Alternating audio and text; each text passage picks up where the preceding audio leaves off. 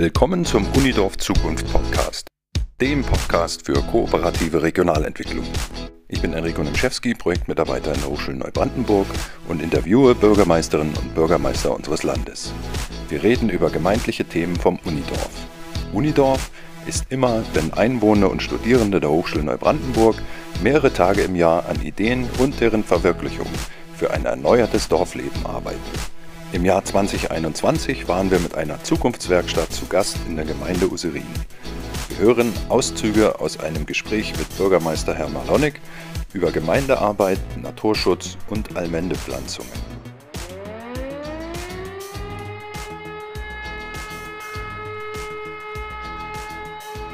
Ja, mein Name ist äh, Axel Malonek. Ich bin seit 2009 Bürgermeister in der Gemeinde.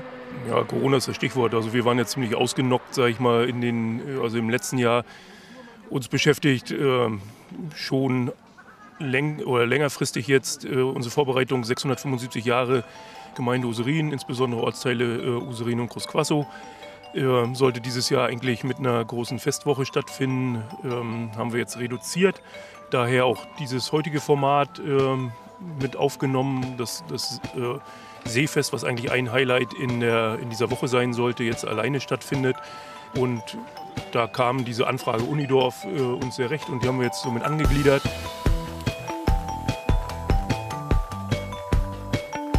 Das ist eine Sache. So, nächste Woche geht es endlich los, wird der Startschuss gelegt. Äh, schnelles Internet, äh, Glasfaserversorgung in unserem Cluster der aber sehr groß ist, wenn wir mal äh, sehen, dass der Wesenberg Miro und so weiter mit bei ist, äh, bis rum Godendorf äh, und Gemeinde Userin auch. Ähm, es geht los. Wir haben eine Fertigstellung bis Ende 23 in Aussicht gestellt gekriegt. Das ist natürlich ein bisschen unbefriedigend. Aber das sind so Sachen, die uns durchaus umtreiben, weil da am meisten die Leute nachfragen, ganz klar. Ne? Vielleicht ein paar Worte zu Userin. Wo liegt der Ort und welche Besonderheiten finden wir hier und in der Umgebung? Na, Userin inmitten der Mecklenburgischen Seenplatte, kann man ja ganz klar sagen, unmittelbar am, am Useriner See mit dem Hauptort Userin, dann mit den Ortsteilen äh, Großquasso, Zwenzow, Useriner Mühle, äh, Vosswinkel und die Hälfte von Lindberg gehört ja auch noch zu uns.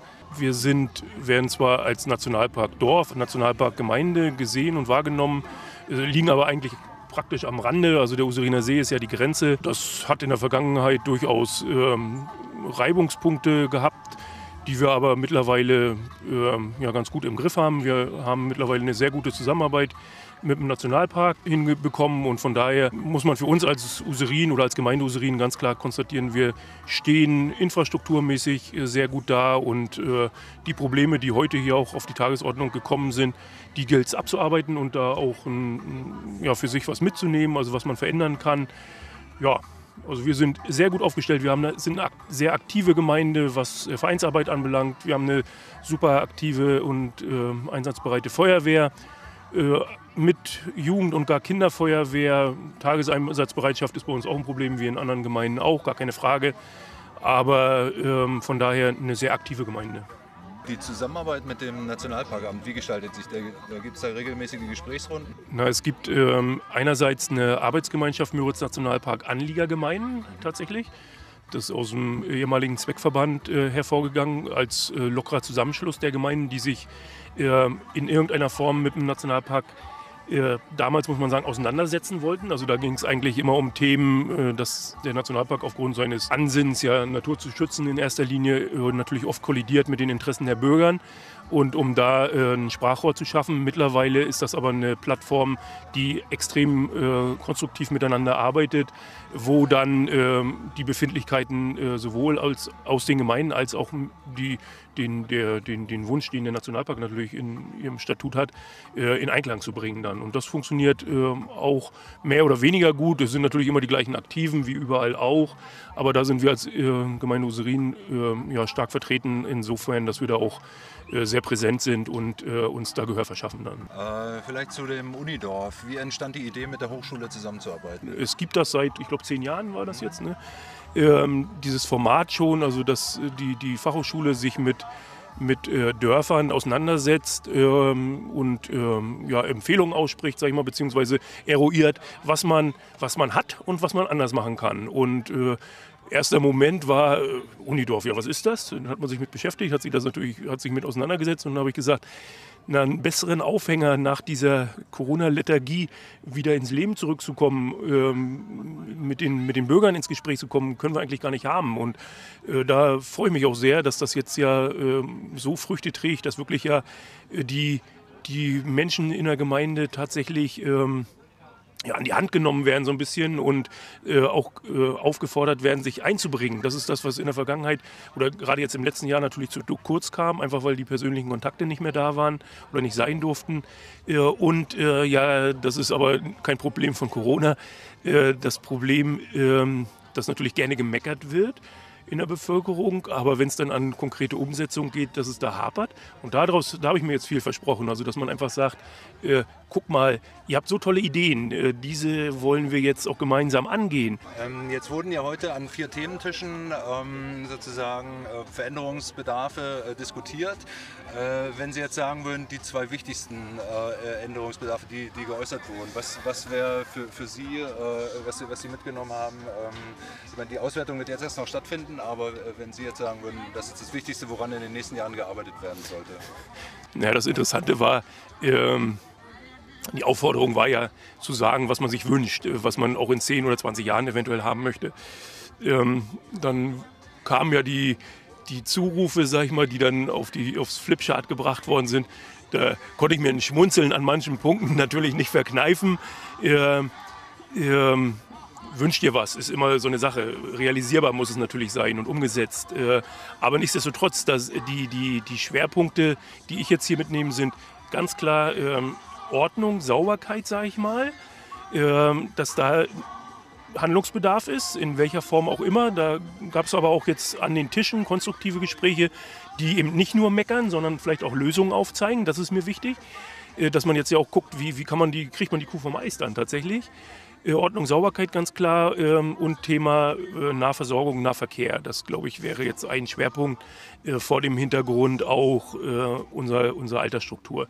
So da dann auch Jugendarbeit ist, ist ganz klar, äh, Kinder, Jugendliche. Äh, wie gesagt, ich würde jetzt nicht ins Detail gehen wollen, aber viele Probleme, die sich aus dem Älterwerden äh, aufzeigen und viele, die wir durch die Jugend haben, jetzt dankenswerterweise, sage ich mal wieder, dass wieder Jugend da ist. Äh, man muss jetzt gucken, wie man das in Einklang kriegt. Und äh, viele Alte sagen jetzt, ja, wir können nicht mehr. Jetzt ist aber auch dann gefordert, die Jungen äh, wieder an die Hand zu nehmen und zu sagen, guck mal, ihr seid die nächste Generation, jetzt müsst ihr euch auch mal kümmern in gewisser Weise. Ne? Das ist so ein Spagat und das, den Knoten gilt es jetzt nicht zu lösen, denke ich mal. Ne? Und da Nahverkehr, äh, Nahversorgung ganz klar und äh, den, den Nachwuchs äh, zu rekrutieren, ähm, mit uns gemeinsam irgendwie was zu entwickeln, auch langfristig dann. Weil wenn wir in zehn Jahren, dann sind, ist das genau die Generation Jugendliche, die dann Familie hat und äh, sich auch irgendwie hier äh, in der Gemeinde wohlfühlen wollen und sich wiederfinden, auch ganz klar. Ne? Äh, wurden denn in der Vergangenheit so, so Arbeitseinsätze oder sowas, wurde sowas schon mal äh, geplant und durchgeführt? Oder? Absolut, also wir, wir laden, oder wie gesagt jetzt durch Corona dieses Jahr und letztes Jahr nicht, aber ansonsten laden wir einmal im Mai äh, ein. Wir hatten auch schon mal einen Herbstputzversuch, da war die Resonanz äh, sehr gering, aber im Mai haben wir in der Regel so um die 50 Leute, die sich aktiv daran beteiligen. Natürlich immer dieselben, gar keine Frage, ist auch kein Geheimnis dann. Aber wo man mit, mit 50 Mann kann man schon was reißen. Also wir haben uns als Gemeindevertretung immer im Vorfeld schon Gedanken gemacht, wo Schwerpunkte sind, wo eben irgendwelche Dreckecken waren, die lange liegen gelassen wurden. Und äh, das wurde dann auch realisiert. Und das ging, wir haben morgens, glaube ich, um neun angefangen bis Mittag, dann gibt es hinterher eine Bratwurst, äh, so als Dankeschön dann und was zu trinken. Äh, das, das ist eine Größe, doch tatsächlich dann. Ich weiß nicht, wie das, wie das hier in der Gemeinde ist, aber es gab mal äh, ist schon fast Jahrzehnte, man kann fast, fast ein Jahrhundert ja eine Tradition der Almendepflanzung. Gibt es hier sowas oder gab es mal eine Tradition? Wir haben äh, im, vor drei Jahren einen Babywald ins Leben gerufen. Eine Streuobstwiese, äh, 50 Bäume gepflanzt, äh, mit Baumpaten aus der Gemeinde. Äh, also weit gefasst, sag ich mal.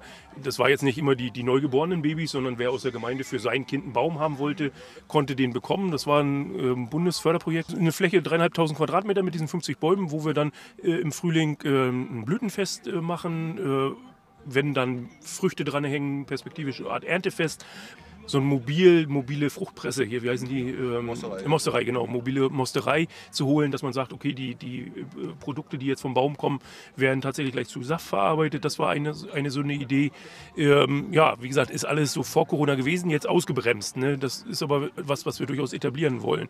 Ein Ort der Begegnung ist das, ganz klar. Und da haben wir auch, das ist, ist auch hier heute so ein bisschen in der Runde immer rausgekommen, ähm, die Vernetzung der Ortsteile untereinander. Diese Zersiedlung, die wir haben mit den fünfeinhalb Ortsteilen, ist natürlich ein Problem. Ähm, die zusammenzukriegen und ähm, da war dieser Babywald eigentlich wirklich prädestiniert. Da ist es eben nicht nur, der ist in Großquasso, weil wir da die Fläche zur Verfügung hatten, aber bunt gemischt aus der Gemeinde sind die Nutzer bzw. die Baumpaten dann äh, gekommen. Und mit, also da haben wir Nachfrage, wir könnten jetzt noch weiter pflanzen, haben aber keine Fläche. Wir haben keine gemeindeeigene Fläche, wo wir es drauf äh, zelebrieren können dann. Ähm, in Spenzo gibt es jetzt eine Überlegung noch.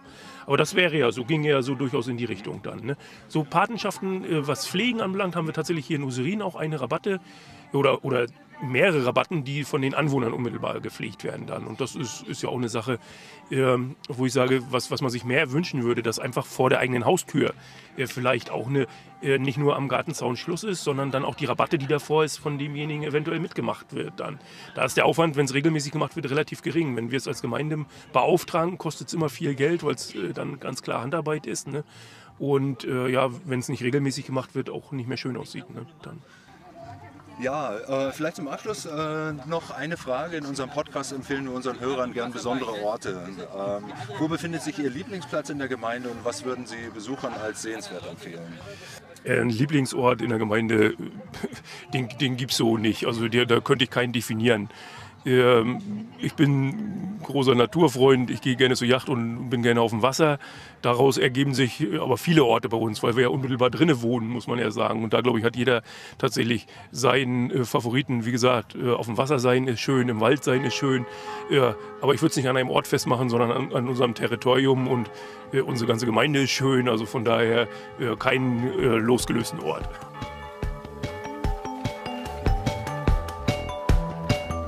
Die, die Rahmenbedingungen, die stellen wir als Gemeinde gerne, aber kommt mit Initiative um die Ecke, fordert uns als Gemeinde.